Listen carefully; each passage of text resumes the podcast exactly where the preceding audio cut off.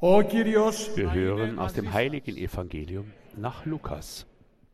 Ανάγνωσμα από το κατά Λουκά Άγιο Ευαγγέλιο.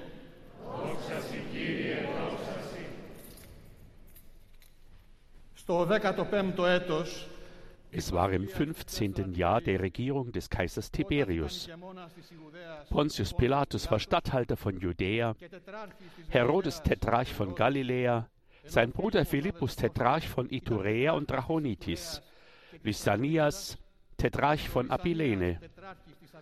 Hohe Priester waren Hannas und Kaiaphas. Da erging in der Wüste das Wort Gottes an Johannes, den Sohn des Zacharias. Und er zog in die Gegend am Jordan und verkündete dort überall Umkehr und Taufe zur Vergebung der Sünden. So erfüllte sich, was im Buch der Reden des Propheten Jesaja steht. Eine Stimme ruft in der Wüste, bereitet dem Herrn den Weg, ebnet ihm die Straßen. Jede Schlucht soll aufgefüllt werden, jeder Berg und Hügel sich senken. Was krumm ist, soll gerade werden. Was uneben ist, soll zum ebenen Weg werden. Und alle Menschen werden das Heil sehen, das von Gott kommt.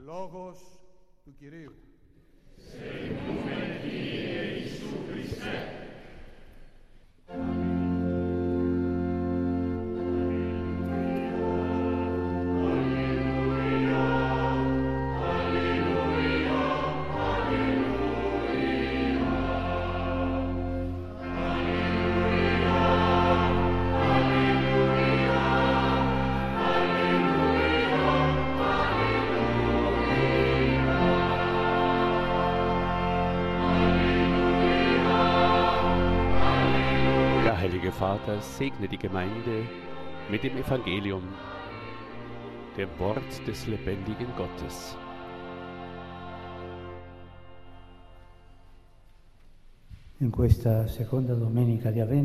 An diesem zweiten Adventssonntag stellt uns das Wort Gottes die Gestalt des heiligen Johannes des Täufers vor. Ne Das Evangelium hebt zwei Aspekte hervor. Den Ort, an dem er sich aufhält, die Wüste, e contenuto und auch den Inhalt seiner Botschaft, die Umkehr. e Wüste und Umkehr. Das ist es, worauf das heutige Evangelium uns hinweist und lässt uns darin erkennen, dass diese Worte uns direkt angehen. Wir sollten also beide Begriffe annehmen. Die Wüste. Der Evangelist Lukas stellt diesen Ort auf eine besondere Weise dar. Er spricht nämlich von feierlichen Umständen und großen Persönlichkeiten der damaligen Zeit. Er erwähnt das 15. Jahr des Kaisers Tiberius, den Statthalter Pontius Pilatus, König Herodes und andere politische Führer der damaligen Zeit. Dann erwähnt er die religiösen Führer, Hannas und Kaiaphas, die im Tempel Dienst tun. An dieser Stelle erklärt er, das Wort Gottes erging an Johannes, den Sohn des Zacharias, in der Wüste. Aber wie? Wir hätten erwartet, dass sich das Wort Gottes an einen der eben genannten großen Männer richtet. Aber nein, aus den Zeilen des Evangeliums spricht eine subtile Ironie. Von den oberen Etagen, in denen die Machthaber wohnen, geht es plötzlich in die Wüste, zu einem unbekannten und einsamen Mann. Gott überrascht. Seine Entscheidungen sind überraschend. Sie entsprechen nicht den menschlichen Erwartungen. Sie folgen nicht der Macht und Größe, die der Mensch gewöhnlich mit ihm verbindet. Der Herr bevorzugt vielmehr die Bescheidenheit und Demut. Die Erlösung beginnt nicht in Jerusalem, Athen oder Rom, sondern in der Wüste. Diese paradoxe Strategie vermittelt uns eine sehr schöne Botschaft. Autorität zu haben, kultiviert und berühmt zu sein, ist keine Garantie dafür, Gott zu gefallen. Im Gegenteil, Es könnte dazu führen, dass man arrogant wird und ihn ablehnt.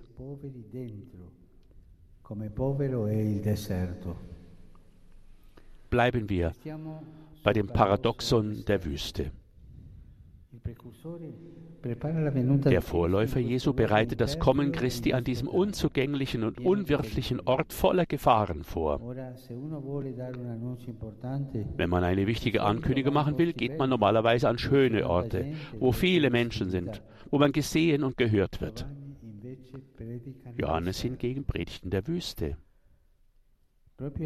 Genau dort, am Ort der Dürre, in der Leere, soweit das Auge reicht und in der es fast kein Leben gibt, offenbart sich die Herrlichkeit des Herrn, der, wie die Heilige Schrift uns prophezeit, die Wüste in einen See, das karge Land in Wasserquellen verwandelt. Auch das ist eine ermutigende Botschaft. Gott wendet sich seinen Blick damals wie heute dorthin, wo Traurigkeit und Einsamkeit herrschen. Das erfahren auch wir in unserem Leben. Es erreicht uns oft nicht, es reicht uns oft nicht, wenn wir inmitten von Beifall sind und nur an uns selbst denken. Es gelingt ihm besonders in, Stunde, in, den Stunden der Prüfung. Er besucht uns in schwierigen Situationen, in unseren Lehren und in unseren existenziellen Wüsten.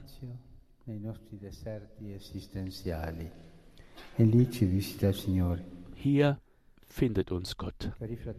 Liebe Brüder und Schwestern, im Leben eines Menschen oder eines Volkes gibt es immer wieder Momente, in denen man den Eindruck hat, sich in einer Wüste zu befinden.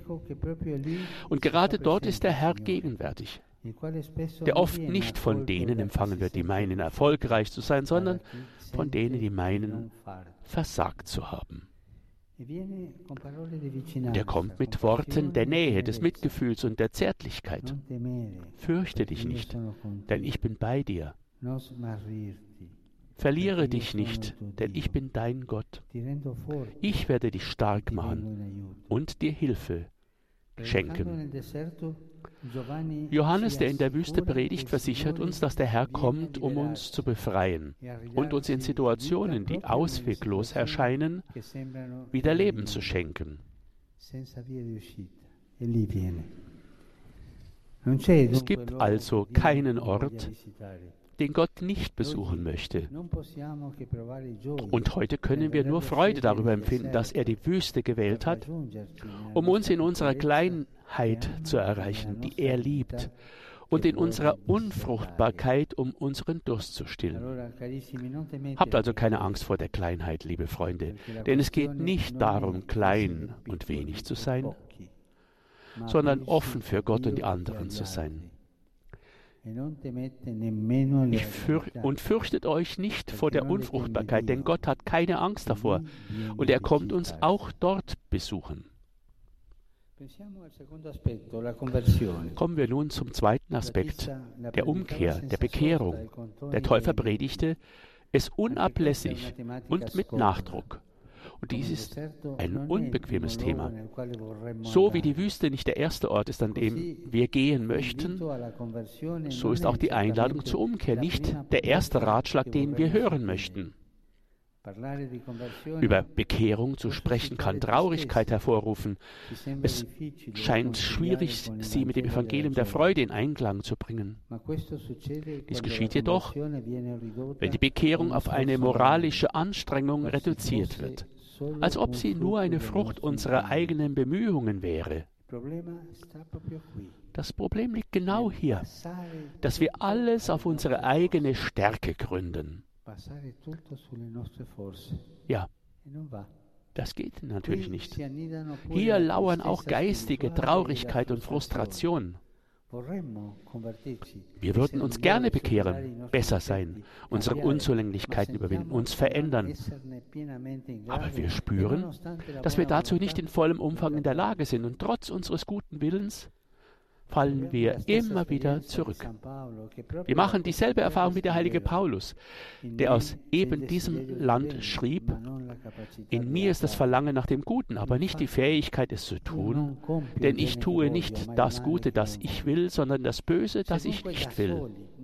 Wenn wir also aus eigener Kraft nicht in der Lage sind, das Gute zu tun, das wir uns wünschen, was bedeutet es dann? Dass wir uns bekehren sollen. Ihre schöne Sprache, das Griechische, kann uns bei der Etymologie des biblischen Wortes sich bekehren, Metanoien, helfen.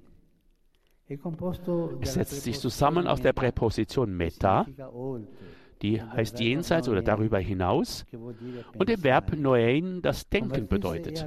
Sich bekehren heißt also darüber hinausgehen, das heißt über die gewohnte Denkweise, über unseren üblichen Denkschemata hinaus. Ich denke dabei ge genau an die Schemata, die alles auf unser Ego, auf unseren Anspruch der Selbstgenügsamkeit reduzieren, oder zu denen, die durch Starrheit und Angst verschlossen sind, die lähmen. Durch die Versuchung des, das hat man ja schon immer so gemacht, durch die Vorstellung, dass die Wüsten des Lebens Orte des Todes sind und nicht der Gegenwart Gottes.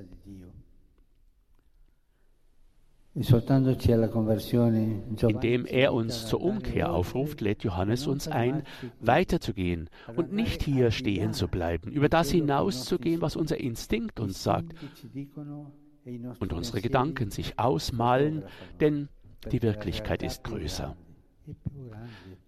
ist viel, viel größer. Die Realität, dass Gott größer ist. Ja, er ist der Größere. Umkehr bedeutet also nicht auf diejenigen zu hören, die die Hoffnung zerstören, die sagen, dass sich nichts im Leben jemals ändern wird. Es geht darum, sich zu weigern, zu glauben, dass wir dazu bestimmt sind, im Treibsand der Mittelmäßigkeit zu versinken.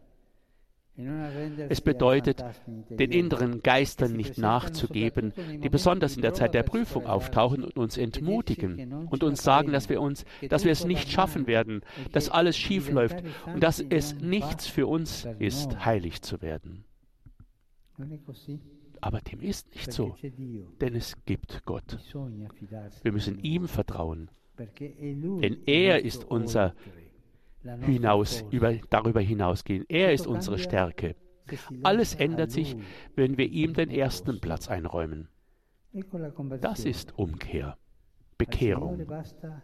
Der Herr braucht nur unsere offene Tür, um einzutreten und Wunder zu wirken, so wie ihm eine Wüste und die Worte des Johannes genügten, um in die Welt zu kommen. Darum, mehr braucht man nicht fragen. Wir bitten um die Gnade zu glauben, dass sich mit Gott alles ändert, dass er unsere Ängste heilt, unsere Wunden heilt, trockene Orte in Wasserquellen verwandelt. Wir bitten um die Gnade der Hoffnung, denn er, es ist die Hoffnung, die den Glauben wiederbelebt und die Nächstenliebe neu entfacht. Es ist die Hoffnung, nach der die Wüsten der Welt heute dürsten. Und während diese unsere Begegnung hier uns in der Hoffnung und der Freude Jesu erneuert. Und ich mich freue, mit euch hier zusammen zu sein, lasst uns unsere Mutter, die allerseligste Jungfrau, bitten, uns zu helfen, wie sie Zeugen der Hoffnung zu sein, sehr der Freude um uns herum. Nicht nur, wenn wir glücklich und zusammen sind, sondern jeden Tag in den Wüsten, die wir bewohnen. Denn dort ist unser Leben durch die Gnade Gottes dazu berufen, sich zu bekehren. In den vielen Wüsten unseres Lebens ist das Leben aufgerufen zu blühen, aufzugehen. Denken wir immer wieder an diese Wahrheit.